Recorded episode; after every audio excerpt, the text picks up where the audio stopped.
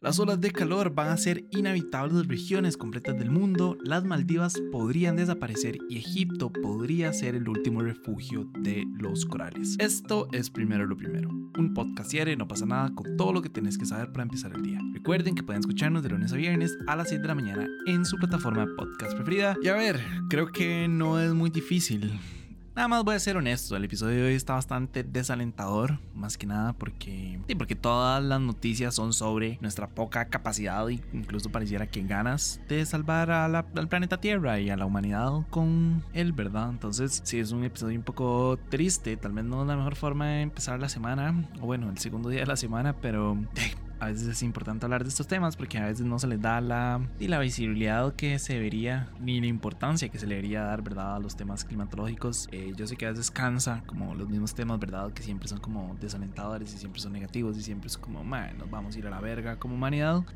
Pero di, lastimosamente esa es nuestra realidad. Como buen medio de comunicación y tenemos que hablar de nuestra realidad. Entonces no alarguemos más el asunto y comencemos hablando que la ONU y la Cruz Roja advirtieron que gracias a las olas de calor en las próximas décadas, varias regiones enteras del mundo van a ser inhabitables. Ellos presentaron un informe en el que le pidieron a la humanidad que se preparara para las futuras olas de calor que cada vez van a ser más frecuentes e intensas. De hecho, en el informe se lee y voy a citar, las olas de calor podrían alcanzar y superar los límites fisiológicos y sociales de los seres humanos en las próximas décadas, sobre todo en las regiones como el Sahel y el sur y el suroeste de Asia. De hecho, según este documento, casi en todos los territorios en los que existen estadísticas disponibles, las olas de calor constituyen el peligro meteorológico más mortífero y creo que lo hemos vivido. O sea, creo que, que es evidente, ¿verdad? No sé si recuerdan, probablemente sí, pero hace unos meses estamos viendo las peores olas de calor en Europa, en España, en Francia, en los Estados Unidos, ¿verdad? Que dejaron como en evidencia que se nos está saliendo de control el cambio climatológico y que si no hacemos algo no vamos a lograr asegurarnos un futuro. Entonces sí, y tras de eso, estas olas de calor, ¿verdad? Conllevaban consigo un montón de, de, de otros factores, ¿verdad? Había mayores incendios forestales, hubo una mayor cantidad de personas que estaban muriendo por el calentamiento global y por deshidratación, muchísimas cosechas se perdieron, entonces entonces no es solo que ciertas zonas se van a volver inhabitables, sino que eso también va a conllevar un costo humano, ¿verdad? Entonces creo que es importante y pues hacerle caso a todo este tipo de informes y nada más como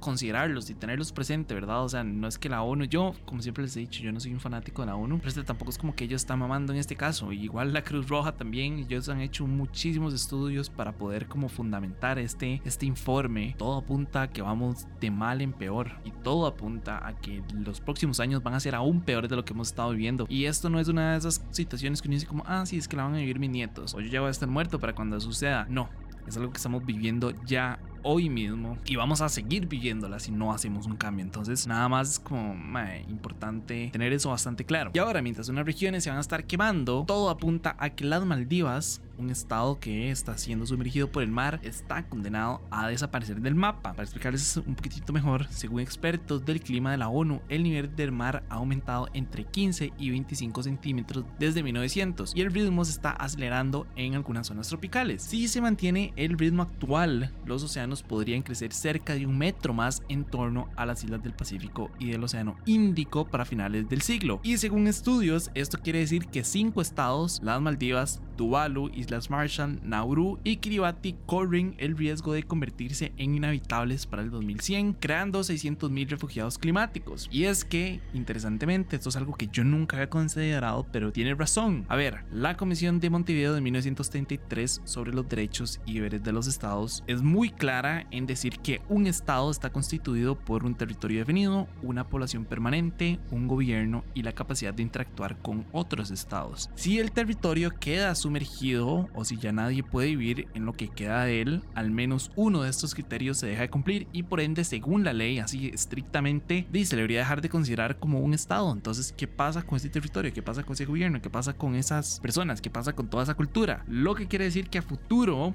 vamos a tener que modificar las definiciones para crear algo como una especie de estado desterritorializado o algo por ese estilo. O sea, ¿qué va a pasar, verdad, en un futuro con todas estas culturas? ¿Qué va a pasar con, todos los habitantes de las Maldivas skip. Han vivido ahí, que toda su cultura y su sociedad se ha desarrollado en ese territorio, pero ya no existe. O sea, punto, ya esa tierra ya no existe. ¿Qué va a pasar con ellos? ¿Qué va a pasar con, con, con, ese gobierno? ¿Qué va a pasar con toda esa cultura, verdad? Eh, se les va a obligar a cambiarse de nombre, ya no van a formar parte de las Maldivas porque ya las Maldivas no existe. No sé, es un tema muy interesante que yo nunca lo había tomado en consideración, ¿verdad? Uno siempre dice como, es que se va a hundir. O sea, uno está consciente que hay ciertas partes del mundo que se van a hundir, ¿verdad? Pero uno nunca piensa qué va a pasar con toda esa cultura y con toda esa sociedad, ¿verdad? En Costa Rica. Eh, y también estamos viviendo o hemos vivido el, bueno, también vamos a vivir el riesgo de que ciertas partes del país se hundan, especialmente las costas, Guanacaste, Punta Arenas, Limón y toda esa parte que se hunda, ¿qué va a pasar con eso? No estoy diciendo, ¿verdad? Que es que Punta Arenas va a desaparecer por completo. Preocupantemente, Punta Arenas está desapareciendo por centímetros al año, ¿verdad? Entonces, es importante considerar todo eso. Y si eventualmente Punta Arenas llega a desaparecer, ¿qué va a suceder con toda la cultura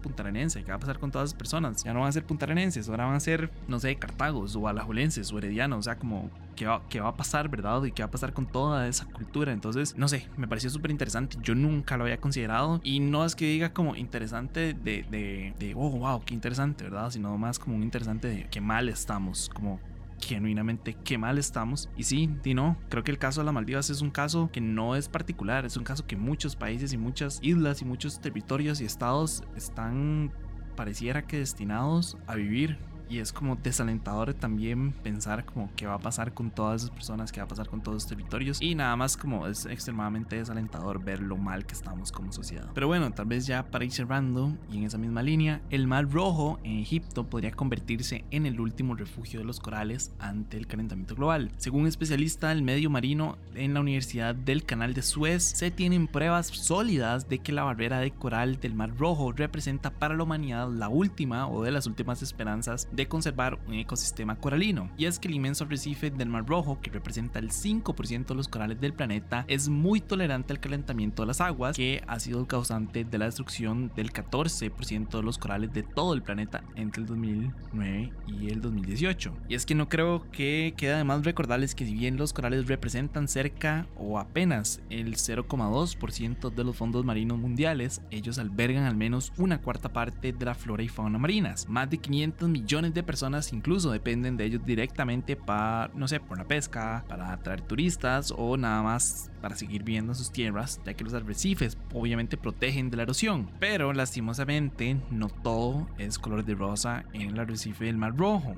ellos también, o bueno, esta zona también está siendo amenazada por el turismo de masas, por la sobrepesca y más que nada por la actividad de la industria cementera. Entonces, obviamente, tal vez la parte del calentamiento global no sea tan preocupante, pero todo el resto, o tiene una cola gigante de cosas que están o amenazan con destruir este arrecife del coral. Y ahora, ustedes se están preguntando, ¿qué tiene de especial Egipto? ¿Por qué es tan diferente ese arrecife del coral del Mar Rojo? Y es que resulta que los corales de ahí cuentan con una peculiar memoria biológica desarrollada al hilo de la evolución.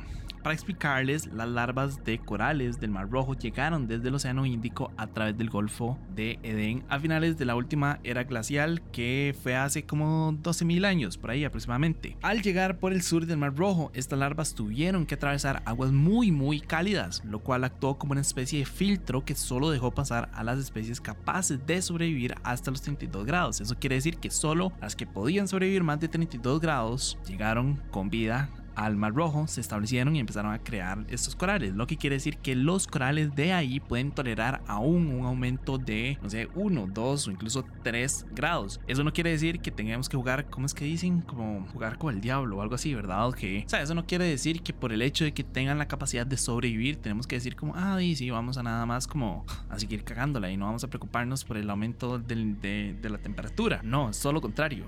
Lo que quiere decir es como tenemos una pequeña esperanza de mantener los corales vivos, que son una parte primordial del ecosistema de, la humanidad. Entonces, nada más como aprovechémoslo, empecemos a trabajar, hagamos el cambio necesario, ¿verdad? El blanqueamiento de los corales es probablemente uno de los fenómenos más destructivos ecológicamente hablando y tenemos una muy pequeña oportunidad de, de de salvar a los corales y como de, de, mantenerlos vivos, ¿verdad? Entonces, nada, es como, más, es un llamado de atención. Pero dime, si seguimos al ritmo en lo que estamos ahorita y seguimos contaminando y seguimos permitiendo que las grandes empresas, que los gobiernos no hagan nada y tampoco a ver, no quiero caer como en esa conversación porque ya la hemos tenido antes y genuinamente no me interesa volver a caer en ella. Yo sé que no es un problema individual, ¿verdad? Yo sé que la mayoría de las críticas de las personas es como, es que ustedes le echan la culpa al individuo y dicen como, es que ustedes no colaboran, es que ustedes no, no sé, no reciclan, lo que sea. Y yo siempre les he dicho, cualquier pequeño grano de arena contribuye, ¿verdad?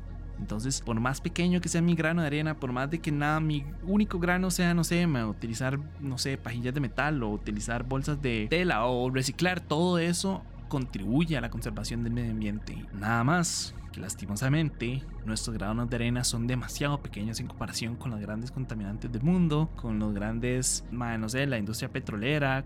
Eh, lastimosamente hasta que no haya un consenso global que obligue a los grandes contaminantes y a los gobiernos de algunos países que son de los más contaminantes del mundo a empezar a actuar hasta que no lleguemos a eso, ah, dime, lastimosamente las noticias que les estoy contando en este momento van a ser cada vez más y más comunes y van a ser como el pan diario de nosotros. Entonces, nada, sé que es agobiante, sé que es preocupante, sé que puede generar miedo, puede generar ansiedad, pero lastimosamente es la realidad en la que vivimos y es importante pues tenerla clara y entender hacia dónde nos estamos dirigiendo. Pero bueno, eso fue todo por hoy. Su apoyo, si posible, primero lo primero. Recuerden que pueden apoyarnos en patreon.com slash no pasa nada oficial y para seguir informándose recuerden suscribirse a nuestro newsletter diario que pueden encontrar en nuestras redes como siempre, todos los links están en la descripción. Y para los que nos están escuchando por Spotify, el poll de hoy es: ¿Creen que aún estamos a tiempo para salvar la Tierra?